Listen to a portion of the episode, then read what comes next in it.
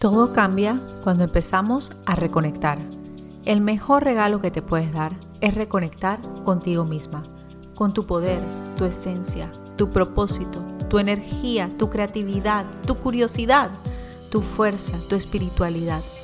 Yo soy Ana May Patton, Master Life Coach, y en este espacio te invito a reconectar con la mejor versión de ti, para así crear la vida de tus sueños.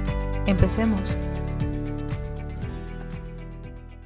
Hola, bienvenidos a un nuevo episodio de Reconectando. Hoy les traigo el cuarto y último episodio de la serie sobre cómo cerrar y abrir ciclos nuevos. Hoy vamos a hablar de las prácticas que planeo implementar en el 2023. También vamos a ahondar un poco más sobre prácticas, hábitos, acciones, sobre qué quiero decir cuando te hablo de prácticas. Te invito a que a medida que vas oyendo el episodio vayas pensando a ver qué prácticas puedes implementar tú en este año nuevo para poder alcanzar esa visión que tienes para ti y para tu empresa, para tu negocio, para tu trabajo, para tu vida. ¿Cómo llegamos a las prácticas? Bueno, empezamos viendo los fracasos del año pasado y sus lecciones. Esto nos dio claridad sobre qué es lo que no está funcionando para nosotros y qué y cómo tenemos que ajustar. También vimos los logros o wins del año pasado, nos celebramos. Esto nos ayuda a ver qué funcionó bien para nosotros, qué se sintió bien, qué nos nutrió, qué nos motivó, qué nos inspira y nos mueve a seguir creando, a crear más en nuestras vidas. Por último, en el episodio de la semana pasada, definimos nuestra visión para el próximo año. Hablamos de cómo una visión es importante y cómo se convierte en nuestro norte, cómo esa visión nos va a ayudar a reconectar cuando nos sentimos que nos estamos desviando o desenfocando de eso que queremos lograr. Con esta visión presente, entonces hoy vamos a definir las prácticas que nos acercan a poder vivir esa visión que tenemos en el futuro. Estas prácticas de las que vamos a hablar hoy son hábitos o acciones en las que nos vamos a enfocar. Las prácticas que te voy a mencionar yo que voy a incorporar en lo personal en mi vida son las cosas que me ayudan a acercarme a esas metas que tengo, a esa visión clara y definida de lo que quiero para mi vida, a corto, a mediano y a largo plazo. Y más que plantearme metas como alcanzar X cantidad de seguidores en Instagram, lograr ventas por X cantidad de dólares al mes, al año, o bajar de peso a X cantidad de libras, este año he decidido hacer un cambio. Porque me he dado cuenta que hay cierta manera de expresar nuestros objetivos o nuestras metas que terminan haciéndonos sentir mal cuando no se dan. Este año, más que enfocarme en metas como las que te mencioné anteriormente, estoy enfocándome en prácticas, hábitos y o acciones que dependen 100% de mí. Tú puedes ver como, por decirte una cosa, alcanzar mil seguidores en Instagram. En verdad depende 100% de que otro me dé follow. No depende de mí. Depende de que otro le guste lo que yo estoy poniendo afuera. Depende de que otro le guste lo suficiente para seguirme.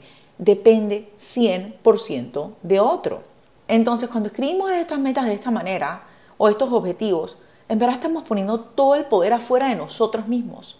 Este año estoy cambiando por completo la manera en que me planteo mis metas y mis objetivos para que dependan al 100% de mí.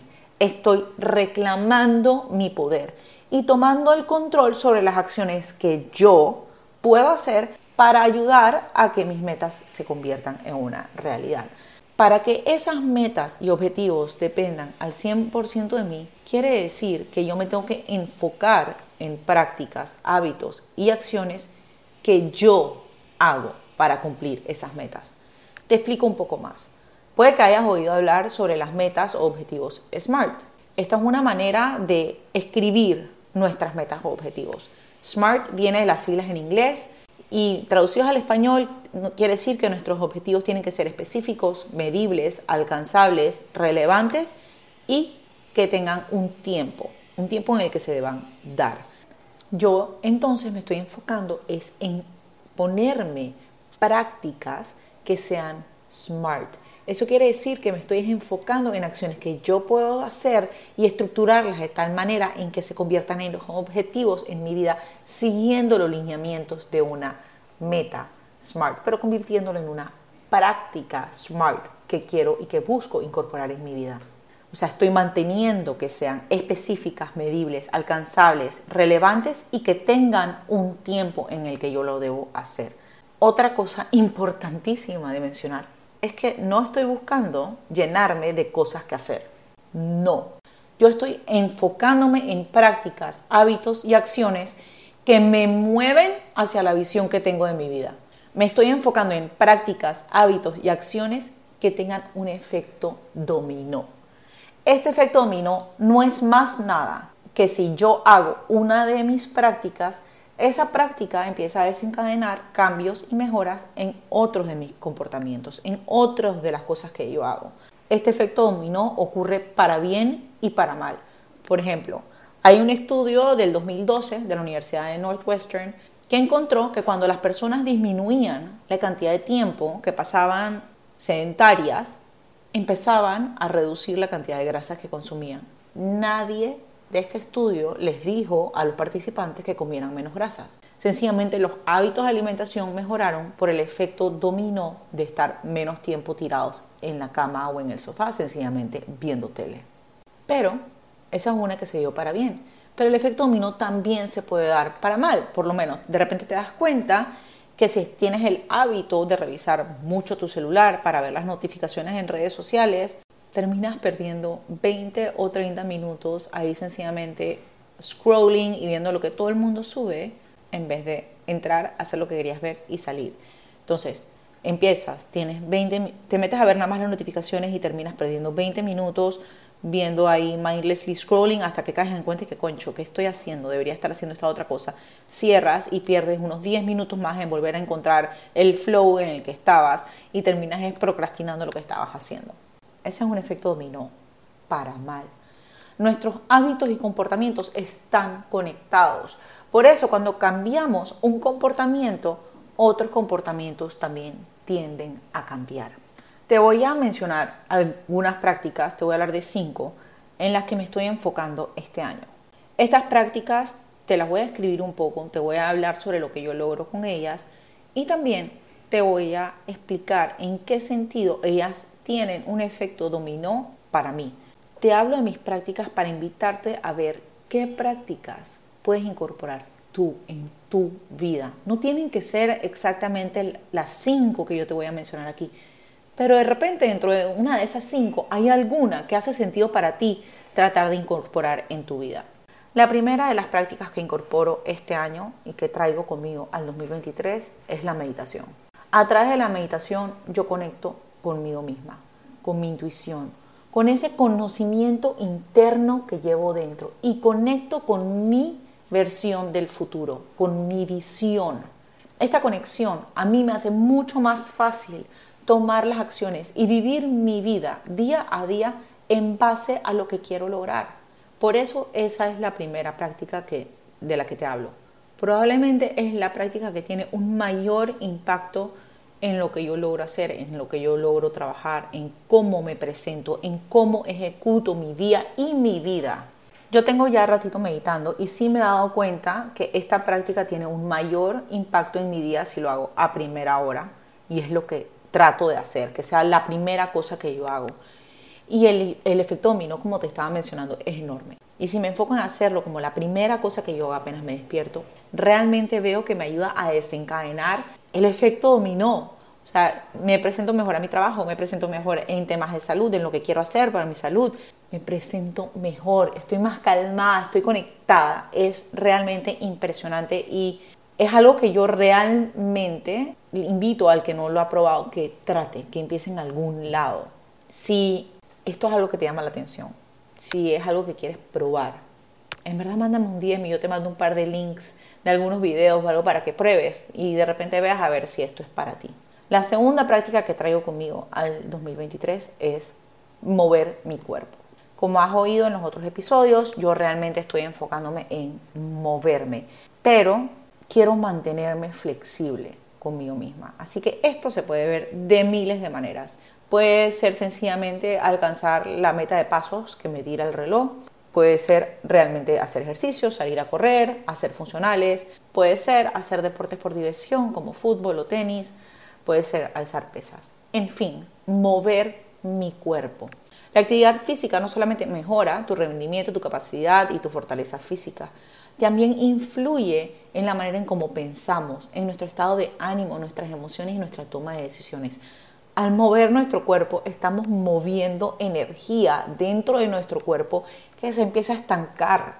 O sea, es un hecho, se empieza a estancar y al movernos empezamos a moverla y a liberarla y a soltarla. Creo que nadie puede negar el efecto dominó que tiene mover tu cuerpo en tu vida y es una práctica en la que realmente me quiero enfocar en este año. Una tercera práctica que estoy implementando este año es llevar trackers de qué hago y qué no hago.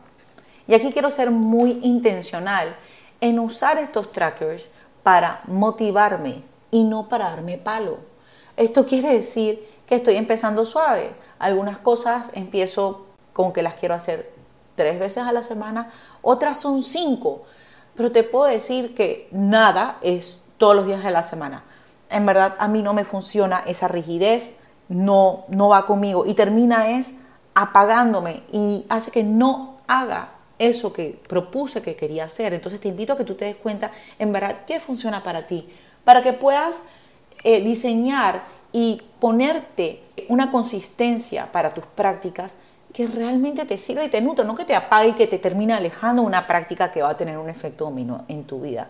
Se trata de ver avance, no de juzgarte, se trata de ser consistente para poder entonces hacerlo porque te gusta, porque estás viendo crecimiento, porque estás viendo ese avance, porque lo estás viendo, lo ves tangible, lo puedes ver en el tracker, lo que ha traído a tu vida hacer X cosa, vamos a decir, tres veces a la semana o cinco veces a la semana en vez de llevarte a que dejes de hacerlo porque no lo estás haciendo perfecto o que empieces a juzgarte y a decirte que en verdad no sirvo para esta vaina, pero es solo porque en verdad te estás exigiendo demasiado.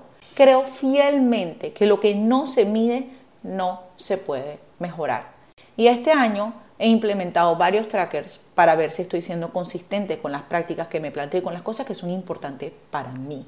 Cosas que estoy midiendo, los libros que leo, mis ejercicios, mis meditaciones, si hago mi journaling, si hago mi planeamiento semanal, si hago deporte para diversión, para divertirme, no porque tengo que salir a hacer pesas o porque tengo que salir a correr porque hoy me toca esto en la planilla. No, esas son las cosas que yo estoy asegurándome de medir y de llevar un control de si las estoy haciendo o no.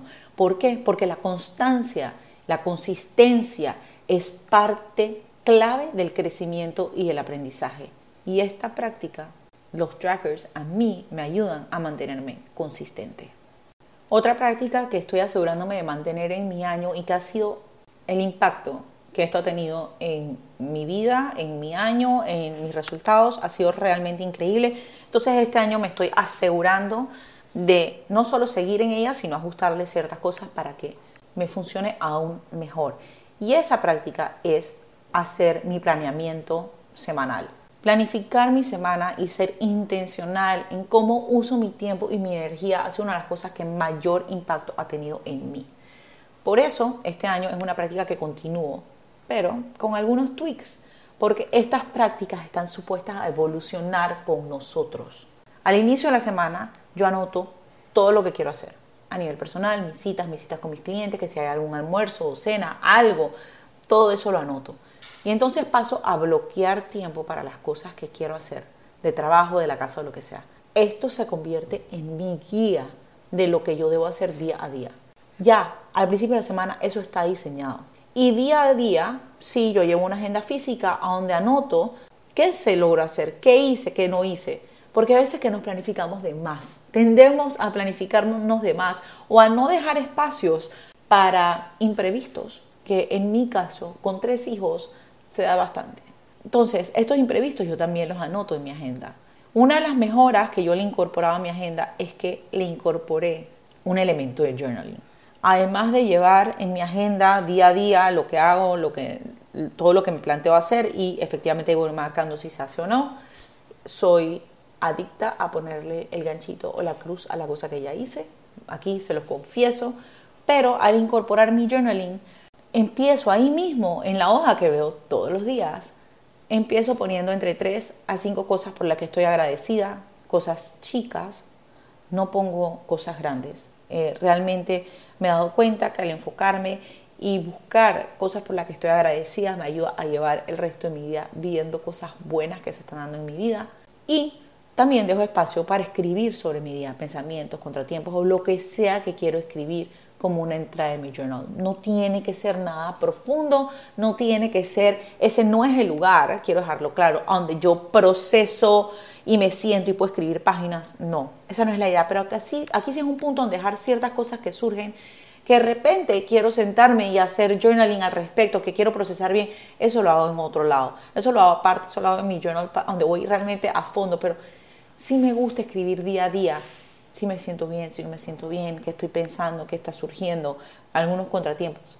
Todo eso cae ahora en mi planning y realmente me ha ayudado. Esta práctica la empecé el año pasado realmente enfocada intencionalmente y lo que yo logré el año pasado, tanto a nivel personal, tanto a nivel profesional, tanto a nivel familiar, con mi familia, realmente tiene muchísimo que ver con mi manera de planificar mi semana.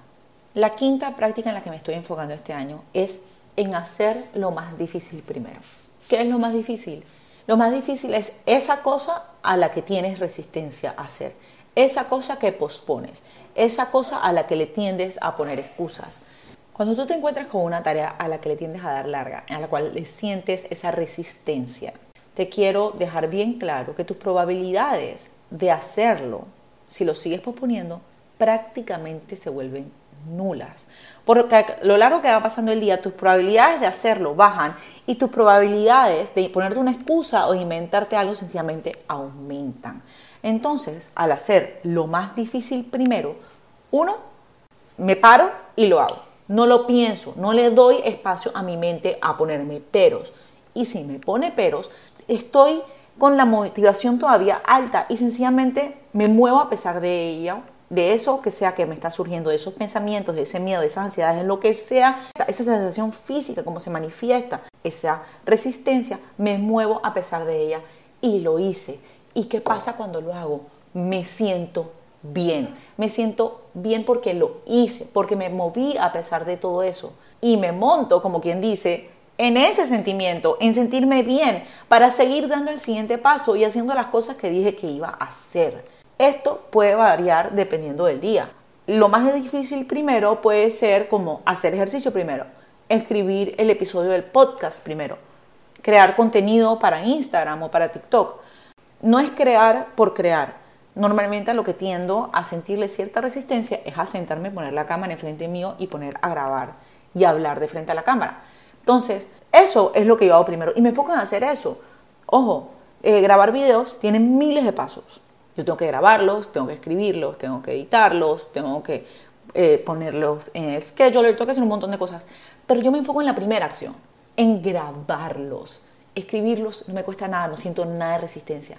Grabarlos. Entonces, yo, por decirte algo con los videos, yo hoy lunes agarro y yo escribo todo mi outline y escribo el contenido que le voy a poner al, al reel, al video, a lo que sea yo mañana, a primera hora, lo primero que hago es grabar el video, que es a lo que yo siento resistencia.